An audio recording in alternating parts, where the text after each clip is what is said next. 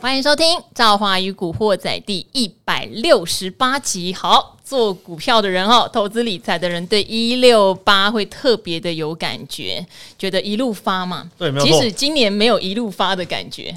好，最近有点回回神了，嗯，没有回温了哈，没有错。好，自从呢，大概一个月前说国安基金要进场护盘，嗯，股鱼就通买了零零五零，也不通知我，干嘛这样？所以我们的交情又进一步的有一点恶化，又恶化了吧？又恶化了。你不是赵华，你不能够我每次上节目的时候我们就恶化一点，对不对？那这样子。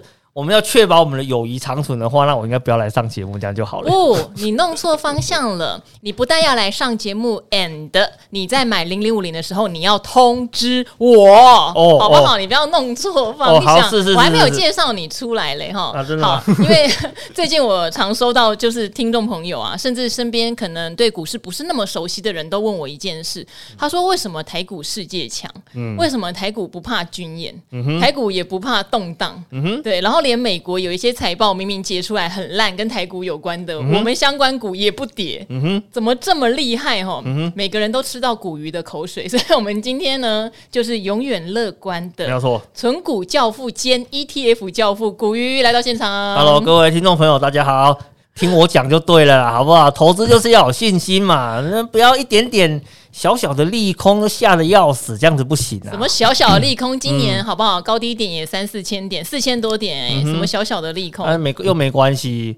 你知道为什么吗？为什么？你现在跌下来，过几年那个全部填回去之后，呃，其实也不过就是在成长的过程中一个小小的震荡而已嘛，怕什么？哎、欸，我本来以为今年啊不是股鱼年了，嗯、今年你没有什么可以在这边这个耍嘴炮的机会哈。嗯。但最近看起来你这条鱼又复活了。啊、当然，我一直都活得好好的。因为我发现最近有个现象嘛，很多人都讲说，怎么可能跌到万五？因为其实到万四啊，但是一瞬间起来以后，现在在万五附近震荡嘛。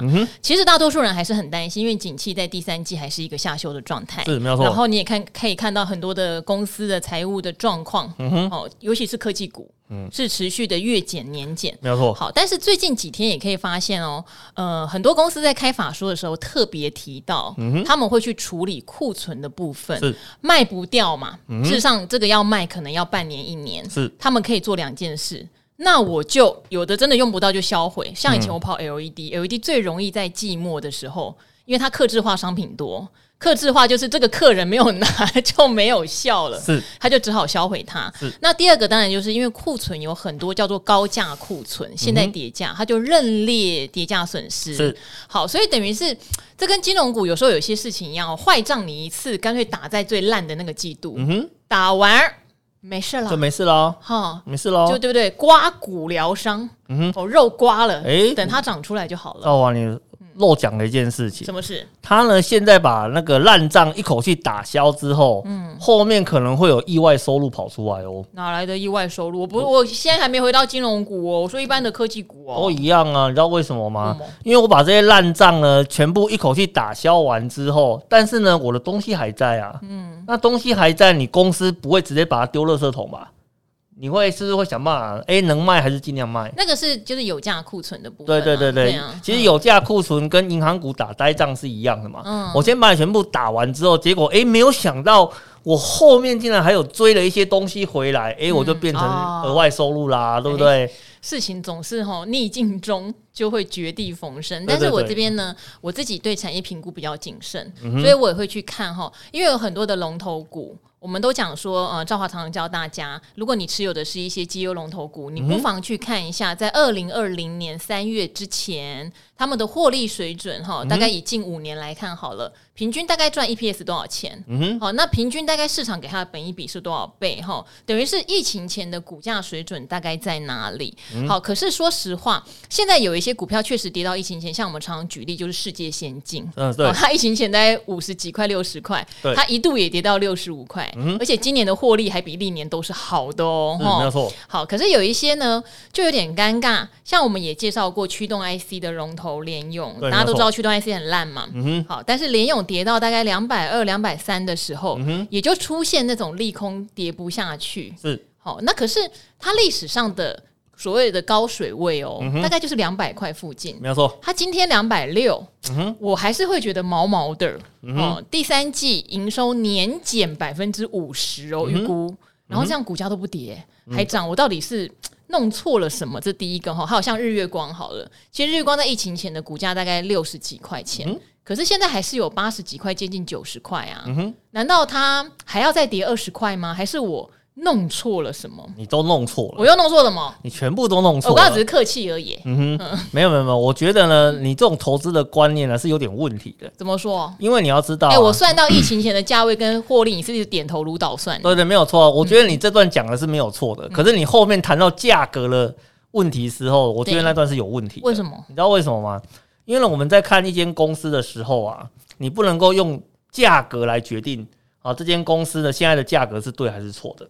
因为你要知道啊，在呃公司持续经营的过程里面呢、啊，它有几个东西是会变化的。首先呢，第一个，它的总资产会变化，啊，这第一件事情。然后第二个的话呢，它的总股本是会变化的。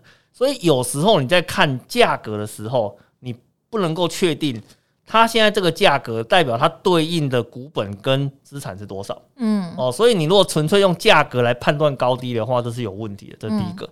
然后第二个，比如说我们刚刚谈到说，诶。像联友这间公司，你刚刚有说，哎、欸，它以前大概到两百多块就顶了嘛？对，是不是？那现在的话呢，哎、欸，一一大堆的利空啊、淬炼啊，什么什么的，结果价格还是有大概两百六左右的一个水准，而且是涨上来哦。像那天公布他说第三季可能会年减百分之五十，很多人都认为开盘会跌停板，没有开红盘，嗯哼，还逆势上涨，是从那天还涨到现在。你知道为什么吗？嗯、为什么？因为嗯，大家都知道它很烂的时候，它就不烂了。哦，股票市场一直都是这个样子啊。其实股票市场呢，第一个怕意外。嗯啊，那基你说那个联勇开出来这个数字有没有让你觉得很意外？也没有，小意外，但没有大意外，因为就知道驱动第三季很差，第四季可能还会更差，对吗？所以你如果照原本设想的去开出的时候，其实股票市场没什么太大的反应的。其实这个东西就跟那个。美债值利率的事情是一样的嘛？哦、对不对？你看那个美债值利率啊，大家都预期它下一次开会，嗯，一定会呃开升息，而且开几码的时候，它如果如期开出来，其实市场没什么反应啊，甚至市场会觉得说，诶，那这样的这个值利率可能有点太高了，反而出现那个回落的一个现象。其实有时候股票市场啊，你不能够单纯的只看一个点，就决定了它的整个。呃，方向性会往哪个地方走？哦，这是不对的。其实呢，股票市场最怕的就是意外。欸，你讲的一个很有道理。嗯、其实我觉得 FED 在升息啊。七月还有一点反应，嗯哼，可是现在大家去预期九月已经是有点麻木的状态，因为八月又不开会嘛，对对对。然后之前一直讲说啊，通膨下不来或者就业很强劲啊，所以九月应该会升三嘛，市场理都不理你，耶，美股就小小跌一点点，对对对对。然后现在呢，明天明明有 CPI，好像也没有人在管 CPI 的年增率了，对对对，哪内？没有，因为都是都是预期中的事情了嘛，所以你看啊，美股市场它反应最激烈的那个时间点，是它上次 CPI 开出来的时候，大家都想说，哎，CPI 应该开始会往下的，结果没有往下，九点一，结果是暴增啊，可是只反映一天的利空就就好了，哎，对嘛，大家就一天之后就回应过来说，哦，原来 FED 也是会有看错的时候，但是呢，反应完之后，它继续走它原来的路了嘛，对不对？因为其实很简单，其实像赵华在节目。也有提过一个问题嘛，有时候股票市场它不是在反映现在的问题，而是它在反映未来三个月甚至半年的话，它可能会出现的一个状况，嗯，对不对？如果说你现在在这个时间点，你发现呢开了一大堆的利空都没有办法去影响到你预期它的一个价位的时候，其实你要想，那应那会不会是已经有所谓的 smart money 哦这种比较大型的法人机构已经看到了半个。半年后的一个状况，它应该会开始慢慢变好了。所以，其实在这个时间点，你想卖股票，他反而是冲进来想要去买股票。哦，所以呢老师说，哎呀，价格就撑在那边，那就不会动，因为对他来讲是好事啊。如果价格呢冲上去，他花很高的成本去买，不好。最好是放很多的利空，把价格持续往下修，它可以用比较便宜的价格买到最多的一个部位，对他来讲是好事啊，不是吗？好，总之我没有在一百零八块买到零零五零，都怪古鱼啦。干嘛这样？好，因为其实说实话，我这边有跟听众常常分享哦，就是因为我自己在看景气下修的状况，可是我很注意就是利空跌不跌这个事情。嗯、如果大家长期是我 Podcast 的听众，就会注意到我在前一两个月还会提到利空会反应，是那就代表没跌完。可是后来就有注意到法。法说会讲的很烂的，什么库存看不到尽头的哦，可能到明年第二季才会回温的，都只跌一天。是好，这时候利空反应，但是它反应的速度已经变短，是变就是很快就消化掉了。那到现在哦，各位听众，利空有点不反应了，是这个是要密切观察的。不管你认不认同一万五会不会太高哈，因为很多人看到指数一万五会说历史上。一万五就是一个高档才对，那、嗯、不要忘记，因为台积电还在五百块，嗯、台积电离疫情前还是一个倍数的成长，是没错。尤其昨天 NVIDIA 啊公布了一个极烂的猜测，嗯、哼。台积电竟然也没有跌，NVIDIA 好歹也算是它的主要客户之一了，然后它也没有跌哦，嗯、所以真的是无敌强。嗯、好，这边就要来请教古鱼的一个专业了，啊、好，是。不是说你刚刚讲的都不专业啦，都很专业。嗯、金融股是不是也在做利空测底？没有错，尤其是寿险概念的，没有错。因为呢，其实你会发现啊，它有没有在做彻底的一个动作啊？我们要去观察它几个现象。首先，第一个，股价的部分呢，有没有在做一个平盘的整理？哦，虽然这听起来有点像是技术线型的一个概念，可是实实际上呢，我们会呃去观察到很多股票啊，它开始出现落底现象的时候，它都会呈现一个主底呃整理的一个态势。这第一个。然后第二个的话呢，落底有没有成功，要看填权息。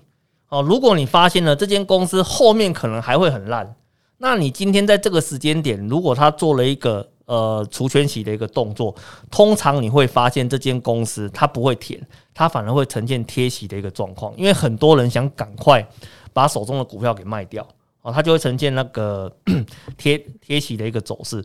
可是啊，你有没有看到一个很有趣的现象？我们呢，在看金融股的整个族群里面，有一个族群呢、真的是很烂的，烂到人尽皆知，烂到人人喊打。烂到人人呢都想要赶快把手上的这个族群全部给卖掉，你知道是哪个族群吗？哪有金融股哪有这个族群？有啊，嗯、就寿险类股、啊。没有到这样好不好？把人家讲成这样，就是他们今年遇到的倒霉事比较多嘛。嗯、哼因为去年好事都被他们赚走啦，股也赚，债也赚啊。对对啊，但是今年就股也赔，债也赔啊，连防疫保单他都还在赔，啊、而且还赔了个天价呢，嗯、对不对？你看啊，像这种。你在路上随便问一个有在投资金融股的，大家都可以朗朗上口，它发生什么坏事情的这种产业啊，它居然现在正在走填权息之路，那就代表什么？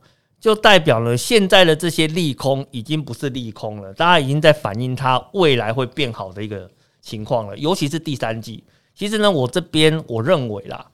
第三季啊，这个寿险类股它交出来的一个财务报表啊，可能会跟你想的不太一样。你知道为什么吗？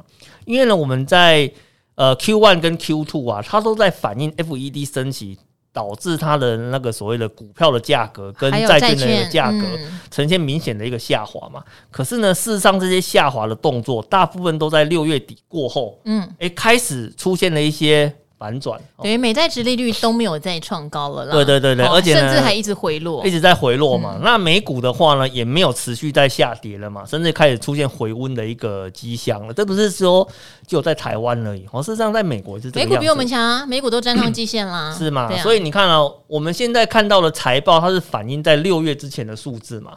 六月之前很烂，好，大家都知道。可是呢，接下来要发布的话呢，是 Q 三的财报，它反映的是上升的这一段。诶，那它的一个数字的话，会不会比你预期的想的有点不太一样？就是我们就如同我们刚刚前面讲的，有一些大部位的聪明的资金早就已经看到这个现象了，所以呢，它反映在个股的一个价格上的时候，它就是开始筑底哦，填权息开始一路往上走。各位如果有兴趣，你可以看一下那个呃那个富邦金。嗯，那个富邦金呢、啊，今年不是只有除现金呢、欸，还有除股票哎、欸。对，哦，所以它其实它整个那个要填全起的那个难度是比较大的。可是啊，你去看它目前整个填全起的一个状况，几乎快要填满了。哦，你有没有觉得很不可思议？没有，没有不可思议，就是因为它在反映它接下来上半年这一些没有认列的这些所谓的损失的部分，在下半年都会变成是认列呃那个利益的部分哦，所以它整个数字都会变好哦，那个非常值得投资人在后续的部分再来好好的来看它哈。嗯，寿险股真的是体现了没有卖就没有赔耶？当然啦、啊，当然啦、啊，只要你没有卖掉就好了嘛。这到底是一个好的示范还是？但是没有啦，因为他持有的如果是优质债券哈，例如是投资等级债，确实不需要在这个债市跌的时候疯狂乱砍了。对对对，他就是忍耐嘛，然后净值可能有减损，可是还会回冲啊。对，那股票就不一定，股票就有点见仁见智了。对，可是。呃，事实上，像那个寿险类股，他在买股票的时候啊，他其实呢，他有一个所谓的专业的评估团队去评估，呃，这档个股的话呢，他可以去做怎样的一个投资布局，这第一个。然后第二个的话，寿险公司买股票又不是像散户在买股票，你以为今天买下个月就卖掉吗？没有，他也是在做一个呃大中长线布局了，那个长天期的一个布局，所以他可能手上的成本早就都已经很低了。所以你看，在这种情况之下。啊、呃，他其实没有必要在这个时间点卖掉啊，而且赵华，我们有件事情要提醒观众朋友是什么？你知道吗？就是那个债券这个东西呀、啊，其实完全没有卖掉的一个必要，因为它到期。就是连本带利全部拿回来啊！好，因为我们一般投资人没有像寿险或者法人机构有那么多钱啦，或者像大户，嗯、我们买的是债券型的基金或 ETF。对，好，那个中间就会有买卖价格的问题嘛。可是如果是大户或寿险，他们直接持有的是债券。是。好，五年到期，十年到期，二十年到期，总之到期一定会，只要是优质债，哈，没有违约，对，一定连本带利都是给你的。对啊，所以你就不用去担心，所以他也没有必要说，呃，因为他的账面的价格浮动就去做处分的一个动作嘛。所以你会发现啊，如果今天寿险类股它开始做一个大量处分的时候，一定是他觉得价格很不错。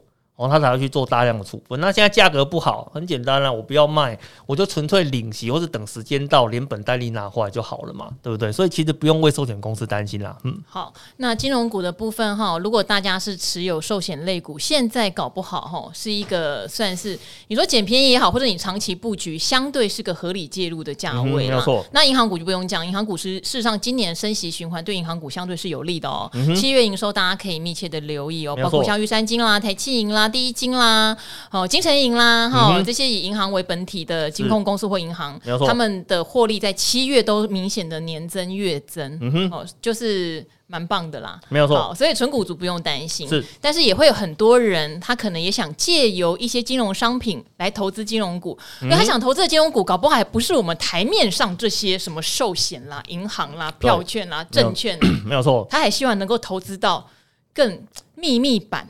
更赚钱的金融股、嗯、没有错，好，所以今天请古鱼来是有道理的哈。不是，你知道你讲到这个就会让人觉得很愤怒，你知道吗？愤怒什么啦？不是，你知道吗？我们在那个一般的台股市场里面呢、啊，你能够投资到的一些金融相关商品的品项啊，嗯、事实上是蛮受限的。嗯，因为我们有一个非常厉害的金管会。那这个金管会啊，不能讲金管会任何的那个哦。啊，金管会好棒棒。不是，因为金管会啊，在我们的呃整个监管制度上面做的非常的好。对。但是他在因为做的非常好的关系的话呢，它也连带了使得有一些呃金融商品的开发啊，它可能会受到一些比较多的一个限制，嗯、甚至呢有一些公司啊保护的太好了，是都不让它上市，这真的是有点过分了，你知道吗？其实我讲一个。比较直接的一个例子哦，像有一些 我们以前拜访公司，有一些家族企业，他就是不想挂牌啊，嗯、哼自己赚比较好啊，干嘛分给你们这些投资人？不是吗？嗯、你今天有些公家的单位有赚钱的，就是要偿富于民 啊，是不是？这是不是很重要？哦，那你看哦，我们的其实我在那个最近在看新闻的时候，有一则消息啊，令我觉得非常的愤怒。怎样？你知道为什么？你怎么一天到晚在那边愤怒？要不就躺平，要不就愤怒？不是啊，因为。嗯哦，什么什么新闻？我听听看，我听听看。你知道你知道为什么会愤怒吗？因为我也想变成他的股东嘛，给我给个机会嘛，给个机会嘛，对不对？好，证交所啊，啊，证交所，台湾证交所吗？对，其实。证交所呢，它也是有发行股票的。证交所其实有蛮多是有挂牌交易的啊，嗯、我记得港交所好像有，嗯、然后纽约交易所是不是也有？其实美国的交易所啊，欧、嗯、洲的交易所、啊、好像都有挂牌啊，都有挂牌上市。嗯、可是呢，台湾的交易所它是没有挂牌上市的。哎、欸，啊，是不是过分了？对不对？嗯、你如果今天呢，证像这种交易所不赚钱不挂牌的话呢，哎、欸，情有可原嘛，保护投资人啊，嗯、是不是？可是。如果他很赚钱，那怎么办呢？可能证交所不想被人家查财报吧？哎呦，不是这个样子，它本身就是查人家财报的单位嘛，对不对？而且你要知道哦。证交所呢，他在去年赚了多少钱，你知道吗？他赚了十二点六块钱，EPS 啊，对，EPS 赚了一点二个股本哦，而且他发了接近七点七块的现金股利哦哦，谁是大股东？大股东嘛，这个不好说 啊，这不好说，我们不能够太去深入的探讨这些相关的内容。但是呢，我只能跟你讲，去年这些公司真的赚得很不错，而且呢，除了证交所这种交易所。公司之外，其实台湾还有其他类型的、嗯、呃金融公司，你知道吗？对，比如说像那个指数公司，对呀、啊，比如说像最近这几年不是 ETF 发行的，哎、欸，还蛮。会有很多编指数的公司。对，那、嗯、你既然那个要发行 ETF，就要找到一家呃指数编撰的一个公司哈，请他帮我们把 指数编撰出来之后，然后呢 ETF 再按照它的配置逻辑跟策略哈，然后去做相对买进的一个动作。哎、欸，但是你不要忘记一件事情啊。指数这个东西，它是采取授权的机制，嗯，对不对？所以呢，你今天呢，诶，我把这个指数编撰出来之后，你想要去复制它，你是要付授权费的。它是一种 IP 股，哎，对嘛？它就是一个 IP 股，毛利超级高的，对，没有错。就一开始辛苦一点，但是后面我就是一直去赚这个钱了。好，我跟你讲，你讲这些哦，投资人会想说啊，你讲那么多，我就是买不到啊。好，所以今天呢，嗯、我们这边要来介绍一档 ETF 哦，嗯、是我们的好朋友哈，中信投信发行的 ETF，跟金融相关的零零九一七哦，中信特选金融。嗯、为什么会特别来介绍这档金融的 ETF？、嗯、因为刚刚古鱼讲的，你买不到的哈。嗯、好，如果说在国外的证交所有挂牌哈，可能就是期货交易所也有挂牌，嗯、这档 ETF 它不是只有买你。熟悉的什么银行股、金融股、那个寿险股，它连这些挂牌的交易所啦、评鉴的机构啦、指数的编纂公司啊，对不对？他们其实都有投资涵盖到。对，没有错。哎我觉得还蛮厉害的哦。这个超厉害因为其实它这整个涵盖了一个范围啊，它可以算是呃，都是属于那个金融的巨破啊。你今天能够在这种金融市场里面搞出一番事业，而且让大家都去。呃，付授权费去使用你的服务啊，这个公司的规模惊死人啊，对不对？尤其你看，像我刚刚讲的，什么交易所，什么那个指数发行公司，诶、欸，其实后面还有一些很特别的，像那个信评机构，信评机构话最也更挡啊，对不对？他曾经你看哦，曾经呢，他想要把那个美国给降评的时候啊。惊动多少人啊？是不是？不是他把美国降评，结果倒霉就是欧洲啊！哎、欸，对，那时候法国、德国都全部都下单，然后资金完全从欧洲撤离，跑回美国去。对，你看哦，他是一家金融服务机构，哎，可是，一家金融服务机构竟然具有这种惊天的影响力。嗯，你说呢？我如果今天我能够去投资这样子的一个公司，你说棒不棒？哎、欸，我觉得这样子，他们真的要中立公平呢、欸，嗯、不然他们就变成信评投顾了。哎、欸，不是，他们不是信评投顾，他们就是他们就知道说怎么调升调降你，包括像债券也是啊。嗯他如果把你的信评调降不得了哎、欸，你要花的利息钱就可就高了。对，是主宰你这个整个金流哎、欸。对，嗯、而且你要想另外一个问题哦，其实金融机构以前呢，我常常会建议投资朋友可以去做投资，还有一个非常重要的原因是什么，知道吗？因为他们其实大部分都是属于特许机构。对了，也就是说，我们一般在做产业投资的时候啊，我们常常要去思考一个问题，就是它会不会突然冒出一个竞争对手？竞争对手，而且这个竞争对手呢，用更便宜的价格，对，啊，不知道用什么奇怪的手段，把你的市场突然一口气给干掉了。对，好有既视感哦，电子科技一大堆这种事情，尤其最可恨的就是那个大客户。有时候大客户还刻意去扶植他。你说苹果这种的话，哦，我什么都没有讲，哦，那都没有讲，我只是说在市场上，他怎么惩罚我们大力光的？对，你要我只跟你说，在市场上有这样子的一个现象，可是啊，这个是商场的残忍的现实。但是这种事情呢，不太会发生在金融市场上面，因为为什么？因为金融市场大部分呢，它都有一个接近寡占的性质，它有一个特许的性质，是，甚至呢，它的一个 后进者想要去做。挑战，嗯，非常的困难了，对不对？因为你看到，一旦你今天整个规模啊、信誉啊都建立起来之后，其实你不会想要去选择一些什么新进者，一定都我旧的就用的好好的，也没有什么问题，甚至有些是什么跨国型的服务啊，甚至我很多东西都跟它绑在一起的，我为什么要去相信一个后进者可以做得更好，对不对？而且其实金融它背后还有一个信用连结的问题，嗯，对不对？哦，那你今天信。你今天要建立一个产业是简单的，可是呢，你要建立那个信任跟信用的那个感觉是非常困难的。所以呢，我们在投整个投资的过程里面啊，像有时候节目朋友会，呃，节目的听众会问到，我到底呢要做哪一个产业的投资？如果你真的没有什么概念，来，我跟你讲，金融产业买好买满就对了哦。第一个就是我刚刚讲的，第一个特许，第二个的话呢。股神巴菲特认识吧？对不对？你知道股神巴菲特多爱金融股？我，我认识他，他不认识我，通常都这样了啊。没有那个没有关系，没有关系。但是我们可以透过他手上的一个持股的状况，去了解到说他对一个产业看重的程度到底有多少。因为你看哦，像那个巴菲特本身啊，他有投资的哪些银行，你知道吗？他要投资美国银行，嗯，他要投资大摩。他要投资小摩，他要投资富国银行，他甚至呢连 Visa 他都有投资啊！诶，你要去思考这些东西，他在这整个投资的过程里面，为什么他对金融股特别的厚爱？是因为呢，他有他是金融股的股东嘛？其实不是的，其实我们常在讲说，巴菲特他在选择一间公司的时候，他有没有一个非常强而有力的护城河？这件事情非常的看重，因为为什么？一旦这间公司呢，它有一个非常厚实的护城河，就代表我今天外部想要去瓜分它的地盘是不容易的。哦，在你没有侵入我以前，我可以在里面好好的去赚我该赚的一个钱。哦，那既然他会呃投资了这么多档的一个金融股，其实他也在告诉我们一件事情嘛，金融股的护城河非常非常的厚。哦，所以你今天如果说啊，我今天投资啊，我也不知道该选哪一档比较好。很简单嘛，金融股买好买满就对了嘛，对不对？其实金融股的产业循环也比较容易理解了哈。像我们投资很多，不管半导体啦、科技啦，哈，新兴的一些产业，它的景气循环有时候是它下去会上不来哦，不要小看这件事情。对对。或者是说，像去年它可能达到一个本益比高峰，未来要像那么热钱簇拥它的情况，也许十年就这么一次，这种事情是会发生的。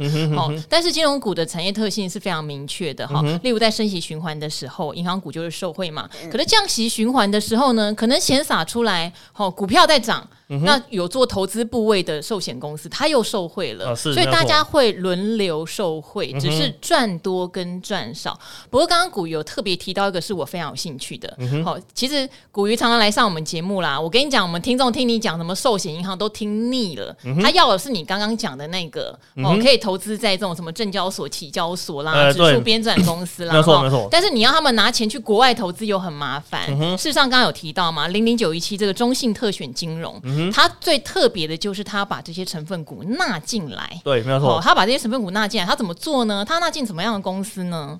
他纳进了怎样的公司哦？应该是这样子讲，你只要呢常常听到那些非常著名的金融产业公司，它全部呢都有包含在里面。比如说像呃银行类股的部分的话，像我刚刚有提到了嘛，什么大摩啦、小摩啦。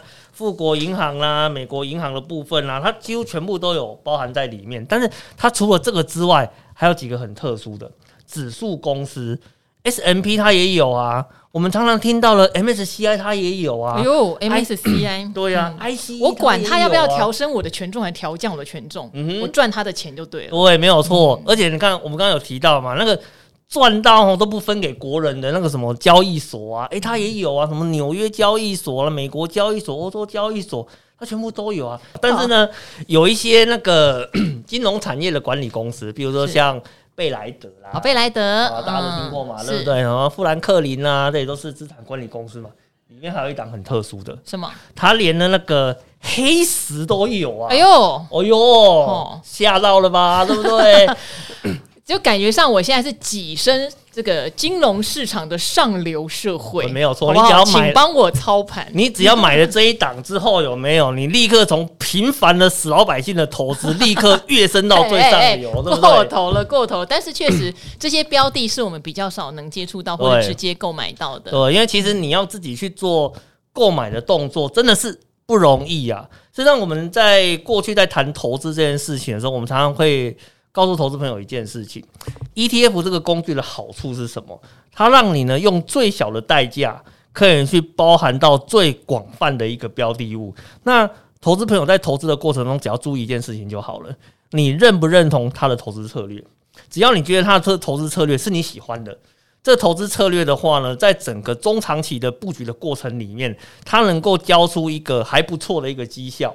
事实上呢，你就可以去透过那个这一档呃投资的一个商品哦，然后长期的投资。然后你就可以去复制这样子的一个绩效，我觉得非常的不错。等于零零九一七持有的公司大部分都是国际级的金融机构，对，对，没有错。好，不是这些国内 哦台湾上市贵的金融金融股。哎，不是，不是，不是，不是，因为其实台湾上市贵的一个金融股的话呢，我们有一些呃商品是可以直接去做投资的嘛，嗯、甚至很多人都是直接就买个股啦，对，对不对？可是你看像。呃，有一些海外型的，比如说我们刚刚讲说，你要去投资黑石，嗯、有那么容易吗？投资大小摩，对，投资大小摩，投资富国银行，投资 S M P 五百公司，投资 MSCI 公司，哎、欸，你要去投资可以呀、啊，可是呢，第一个效率好不好啊？哦，然后第二个的话呢，你要一档一档的去买，你会不会累啊？我其实我光觉得吼，你要一档一档的去买，我就觉得很累。然后第三个的话呢，你还要去做一个。呃，持续性的一个追踪，因为金融产业有个很有趣的特征，它都是收过路费的啊，很过分啊，你知道吗？像那个什么交易所，你就交易量大，它就多收一点，手续费就收进来了，它也不用管你个人赚或赔，对对对，总之你都要缴钱。反正无论如何，你在我这边挂牌，你就要缴钱嘛，对不对？你要开新公司挂牌要缴钱，对不对？然后你东西上市要缴钱，你交易也要缴钱，对不对？多棒啊！无论如何，它就是会赚钱。哎、欸，其实很多金融产业都有类似的一个特征在，嗯、所以你说你说投资这样子的一个产业好不好？其实我觉得不错啦。哦，尤其是像那个零零九一七那个中信特选金融啊，他们还有去做了一个所谓的绩效的回测模拟。嗯，它这个模拟的数据啊，那个跟我想的有点不太一样。为什么？啊，你知道为什么吗？嗯，因为有时候我们在想说，哎、欸，金融股这种投资啊，会不会它的绩效大概？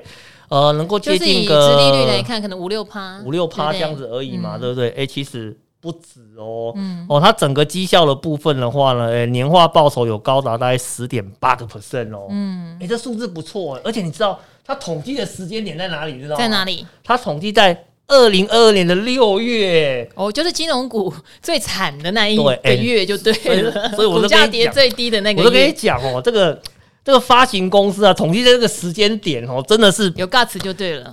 其实，哎，其实你刚刚要讲 guts，我刚刚讲说是不太聪明，对不对？干嘛讲？对对，但但但是呢，我我们必须要讲一件事情啊。他今天呢，赶在这个时间点不太好的时间点做结算，还能够有这样子的一个成绩，那其实你就可以去思考一个问题啦。如果他后面的整个指数开始在站在一个比较回温的位置的时候，其实绩效肯定比这个数字更好的嘛，对不对？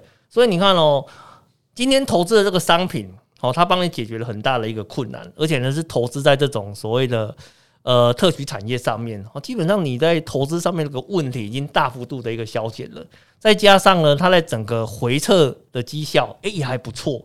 那其实投资人剩下要做的是什么，你知道吗？要有信心呐，好不好？哦，投资这种东西就是。一直买下去，要有信心，持续的定期定额的扣下去就对了嘛，不要一天到晚三心二意的想来想去了，好不好？啊、不要听古鱼这种轻浮的语调。但是其实我们常常提醒大家做策略的重要啦。其实今年以来啊，如果大家有在听古惑仔的话，都会知道，呃，因为从年初的一万八千六百点跌下来，嗯、事实上如果你有做正确的策略，好像前几集志源哥有来，我们就赵华常常讲嘛，我买了哪一档基金都有跟大家讲哈，绩效就翻正喽。哦、嗯，因为你每个月扣。扣一次，事实上你很容易就扣在低点，嗯、然后等到它稍微回暖，像最近美股回暖，我的美国基金都全部都翻正。哦，对，没有错。所以今年做绩效，你不用忍耐很不，今年做策略这件事情，你不用忍耐很久，嗯、你就会看到成效。所以应该要对策略这件事情有信心啦，尤其是买这种金融类的 ETF，它不像一些高科技哈，它可能真的变化很大。对，其实金融股是相对稳定的产业，对，没有错。这个做策略会更有效果。对，没有错，没有错。好，所以这一档呢，也非常谢谢中信投信。哈我们的好朋友对赵华与古惑仔的支持哦。嗯、呃，代码是零零九一七，就在八月十号，明天开始募集三天哈，挂、嗯、牌价是十五块钱，小资组是很容易入手的。嗯、最特别的就是它涵盖的是国际级的金融哈，不只是银行、寿险这样的金融哦，指数公司啦、资产管理公司啊、证交所啦、期交所啦，它这个里面都有涵盖。嗯、我觉得这是它非常非常大的特色。好、嗯，也希望赵华与古惑仔的听众朋友们，好，对这档有疑问一样啦，可以来我们这边留言，我们也可以帮你代为转达或解答啦。嗯哼，呃，不过我们在最后的话呢，还是要做一点点那个投资上面的一个警语啦，好不好？比 如说投资啊，一定有风险啊，投资基金投资有赚有赔啊，申购前呢，一定要详阅公开的说明书。好，你念的好有感情哦。不是，你知道吗？尤其是公开说明书这件事情，是很多人在投资商品前，公开说明书都不看就冲进去了。可是我跟你讲，像我们有一个听众，新装小胖子阿赫，我在讲你，他就是说他很懒得看公开说明书。嗯哼，他如果很懒得看公开说明书，他就要理解产品的特色。对，没有错。因为其实呢，呃，这个产品本身的一个策略啦、绩效啦、标的物连接啦，以及它过往的一个状况，其实很多重要的资讯都写在公开说明书里面。嗯，哦，那当然你今天要去。了解商品会有几个管道嘛？所以一个管道的话，就是说，比如说透过我们节目的一个介绍，是它可以去了解到它的整个特色在什么地方。那当然，你要在投资之前，你想要更 detail 的去了解更细部的一个资料的话，其实公开说明书呢，它是一个呃非常完整的一个说明啊。所以其实我们真的是非常建议投资朋友哈，任何的一个新的商品。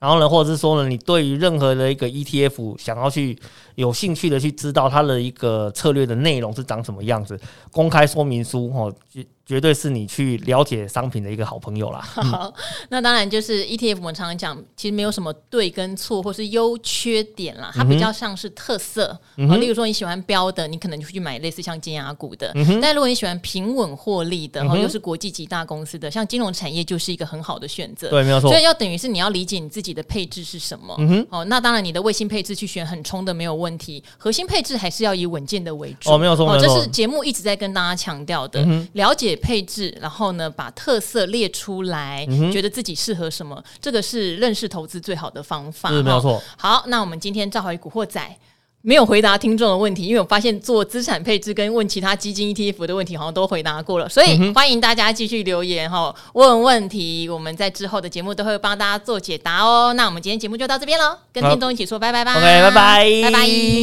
投资一定有风险，基金投资有赚有赔，申购前应详阅公开说明书。